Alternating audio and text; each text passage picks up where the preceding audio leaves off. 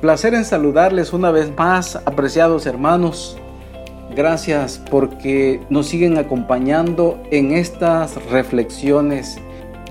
Hoy reflexionaremos sobre los asuntos financieros, cómo ser sensatos en los asuntos financieros.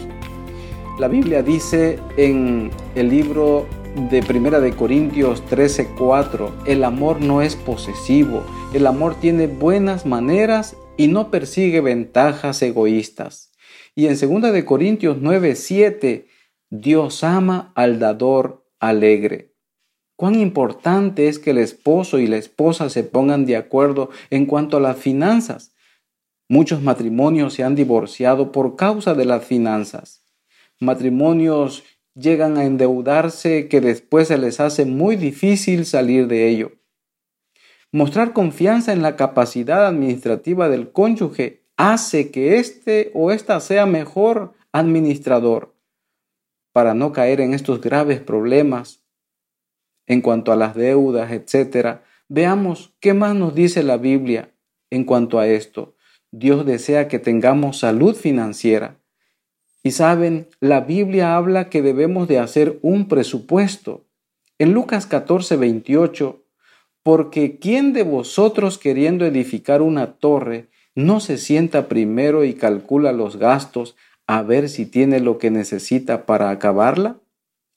Hacer una planeación puede ser la vía que todos deben seguir para marcar la diferencia entre vivir en medio de conflictos por malas deudas y estar tranquilo por tener una vida económica organizada.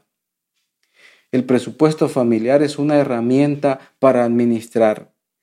En Génesis 39 del 1 al 6 relata la Biblia, Llevado pues José a Egipto, Potifar, oficial de Faraón, capitán de la guardia, varón egipcio, lo compró de los ismaelitas que lo habían llevado allá. Mas Jehová estaba con José y fue varón próspero. Y estaba en la casa de su amo el egipcio, y vio su amo que Jehová estaba con él, y que todo lo que él hacía, Jehová lo hacía prosperar en su mano. Hacía yo José gracia en sus ojos y le servía, y él le hizo mayordomo de su casa y entregó en su poder todo lo que tenía.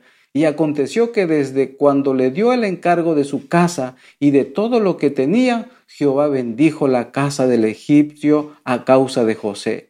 Y la bendición de Jehová estaba sobre todo lo que tenía, así en casa como en el campo. Y dejó todo lo que tenía en mano de José, y con él no se preocupaba de cosas alguna, sino del pan que comía. Mis amigos, somos llamados a ser personas bendecidas por andar con Dios y por administrar lo que Él nos da usando un modelo de administración bíblico. El modelo de un hijo de Dios es ganar, número uno. Número dos, dar, que significa diezmar y ayudar. Número tres, gastar sin dejar de ahorrar. La palabra de Dios en Proverbios 22, 7 dice, el rico se enseñorea de los pobres y el que toma prestado es siervo del que presta. Y en Deuteronomio 28, 12, el llamado de Dios es que podamos ser cabeza y no cola. Y dice la Biblia, te abrirá Jehová su buen tesoro, el cielo para enviar la lluvia a su tierra en su tiempo y para bendecir toda obra de tus manos. Y prestarás a muchas naciones y tú no pedirás prestado. Te pondrá Jehová por cabeza y no por cola, y estarás encima solamente y no estarás debajo si obedecieres los mandamientos de Jehová tu Dios, que yo te ordeno hoy para que los guardes y cumplas. El sueño de Dios es que te vaya bien en las finanzas. Si tomamos en cuenta el plan que Dios tiene para nosotros, las cosas van a ir bien. Las deudas siempre esclavizan, dañan matrimonios, frustran futuros, apagan sueños y obstaculizan el avance del reino de Dios al estar endeudados sus miembros quienes ya no dan. Por lo tanto, es una trampa del enemigo. Es importante organizarte para ser libre. En Lucas 14, 28 habla de esa organización, porque ¿quién de vosotros queriendo edificar una torre no se sienta primero y calcula los gastos a ver si tiene lo que necesita para acabarla? Un presupuesto familiar es un intento de balancear sabiamente los ingresos y los gastos. Puede hacerse cubriendo un plazo semanal, mensual, trimestral, semestral y hasta anual. Veamos los propósitos principales del presupuesto familiar. Primero, preparar un plan económico. Dos, procurar un bienestar familiar y establecer un estilo de vida razonable. Tres, ahorrar en tiempos buenos y malos. Cuatro, construir un patrimonio. Cinco, salir de deudas y no caer en ellas otra vez. 6. Generar una actitud diferente frente al dinero en los hijos. ¿Cómo hacerlo? Empieza con un registro de gastos. Un mes anota cada gasto, aún el más mínimo de los gastos. Esto te ayudará a ver si vives encima de tus posibilidades y descubrirás cuánto dinero gastas y cuánto te endeudas también descubrirás si compras emocionalmente o impulsivamente. También es importante preparar un plan económico. Es clave esto. Uno de los ingredientes del éxito consiste en preparar un buen plan económico, seguir un presupuesto y ser disciplinado para resistir la tentación de desviarse de la meta establecida.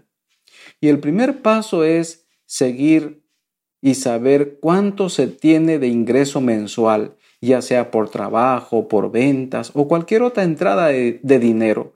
Si algún miembro de la familia, si la hay, aporta alguna cantidad de dinero, esto debe sumar el ingreso total.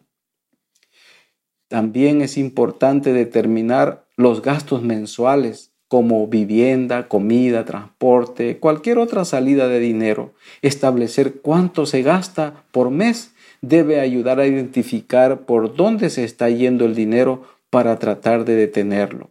Después de establecer tanto ingreso como egresos, la regla a seguir siempre debe ser nunca gastar más de lo que se gana. Identifica lo que necesitas y lo que no es necesario para eliminar los gastos innecesarios y aunque cause un poco de trabajo o genere algún contratiempo, generalmente se puede ahorrar ahí. Los gastos que se puedan eliminar o bajar al máximo son, por ejemplo, quitar el servicio del cable o satélite, eh, recordar las salidas a comer a una por mes tal vez. Si antes salías más, ahora debes de ahorrar saliendo menos revisar las suscripciones y los débitos automáticos por servicios que no usamos o necesitamos, no comprar comidas o lonche fuera de casa, revisar el plan del celular tal vez, es ahí también donde tú puedes ahorrar. Pagar las deudas es una clave para ahorrar. Un buen plan económico en marcha ayudará a pagar deudas e iniciar los ahorros en algún momento eliminar deudas, sobre todo las que cobran interés, como tarjetas de crédito, ayudarán también a ahorrar dinero en intereses. Para empezar a cubrir las deudas de ser posible, es importante iniciar con las más pequeñas. La razón es que cuando se termina de pagar la primera deuda, se genera un impacto psicológico positivo, el cual animará a seguir adelante. Una vez pagada la primera deuda, se tendrá un dinero que ahora queda libre. Lo ideal es no tocar para nada ese dinero, sino por el contrario, aplicarlo con la segunda deuda, a liquidar y así sucesivamente. Este puede ser el camino a seguir rumbo a la completa eliminación de deudas y más importante aún, empezar a ahorrar. Es importante, mis amigos, establecer un estilo de vida razonable en una sociedad que marcha hacia la integración y el crecimiento económico a través del consumismo de bienes y servicios y la facilidad que ofrecen las tarjetas de crédito, no es fácil seguir un estilo de vida adaptado a cada posibilidad económica. Sin embargo, aprender a ejercer el dominio propio traerá un más alto nivel de satisfacción personal y al final de cuentas no se estará viviendo un estilo de vida cimentado en la fantasía. La fórmula del ahorro es importante tenerlo. Para ahorrar tenemos un camino seguro pero difícil. El total de los ingresos debe ser más grande que el total de los gastos. La estrategia disponible son de las que no hay escapatoria. Número uno, aumentar los ingresos. Número dos, reducir los gastos. Lamentablemente los ingresos son más difíciles de controlar. Es mucho más fácil reducir los gastos, por lo menos mientras los ingresos aumentan. Es importante hacer una lista de gastos que fueron necesarios e innecesarios. Dos, hacer una lista de ingresos los ingresos fijos, por ejemplo, los ingresos eventuales, aún hasta los pequeños ingresos, restar la diferencia de ingresos y gastar para tener un balance y así proyectar un presupuesto realista para saber qué vendrá y así tener con qué enfrentarlo. Es importante hacer una identificación de reservas o ahorros. Luego, preguntarse, ¿Tengo ahorros disponibles o comprometidos? ¿Quiero vivir toda mi vida así? ¿Vale la pena intentar salir adelante y vivir una vida mejor? Hay errores que cometemos. No hacer un presupuesto flexible es uno de los errores. Que atienda imprevistos o modificables si la vida cambia. También hacerlo sin diálogo familiar la familia debe participar de, ese presupuesto. No incluir un fondo de imprevistos para comprar oportunidades de capitalización. No tener metas que estimulen el ahorro y se transformen en un logro mesurable. No hacer un presupuesto factible. A veces decimos que vamos a hacer un presupuesto por fe y está basado en lo ideal y no en lo real. También esto, este error no debemos de cometerlo, que no contemple un plazo de pago de deudas, no administrar las oportunidades que traerán bienestar. Así que, mis amigos, cuán importante es tener un presupuesto. La señora Elena de Huay menciona en el libro Felicidad y Armonía en el Hogar lo siguiente, muchísimos son los que no se han educado de modo que puedan mantener sus gastos dentro de los límites de sus entradas. No aprenden a adaptarse a las circunstancias y vez tras vez piden dinero prestado y se abruman de deudas, por lo que se desaniman y descorazonan. Dios no requiere que sus hijos se priven de lo que necesitan realmente para su salud y comodidad pero no aprueba el desenfreno, la prodigalidad ni la ostentación.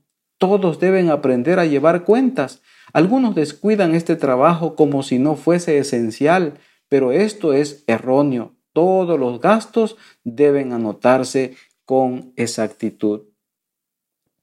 ¿Quién es el único que nos puede ayudar también a tener salud financiera?